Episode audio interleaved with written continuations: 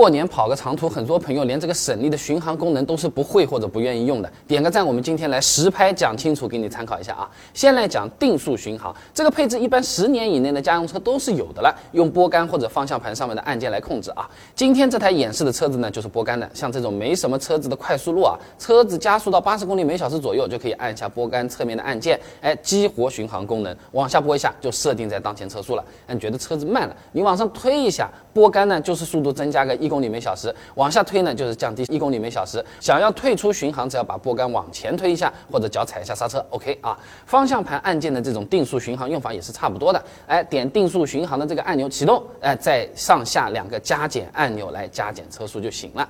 然后呢，五年以内的车子可能就会有更高级一些的自适应巡航了，也叫 ACC 啊。操作方法呢和定速巡航呢也差不太多。启动了之后，如果前面没车啊，它就是个定速巡航，按照我们设定的速度跑嘛。但如果前面有堵车，我们的车子就会自动的根据前面的车子的车速做调整。比如说前面的车子减速了，我们车子也会慢一点下来的，和抄作业一样的啊。这跑高速就更省力了。那相比于定速巡航，自适应巡航呢，多了个车距设置的功能，想近一点还是远一点可以调的。有些人。人讨厌被人家插进去，对不对？那一般市区堵车呢，设置个一到两格，防止加塞。高速上面设了远一点，那那安全第一了。你你要塞，你先走啊。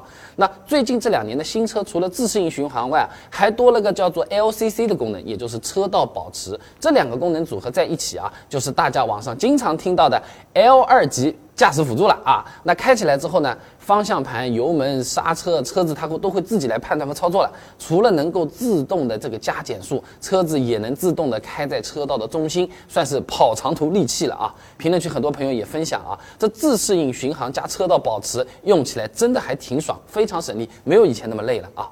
那既然这些巡航功能这么好用，是不是以后上高速这功能一开自己可以管自己玩手机了？哎，哪些时候这个功能反而是不建议各位朋友用的？关注我下一期。视频告诉你答案。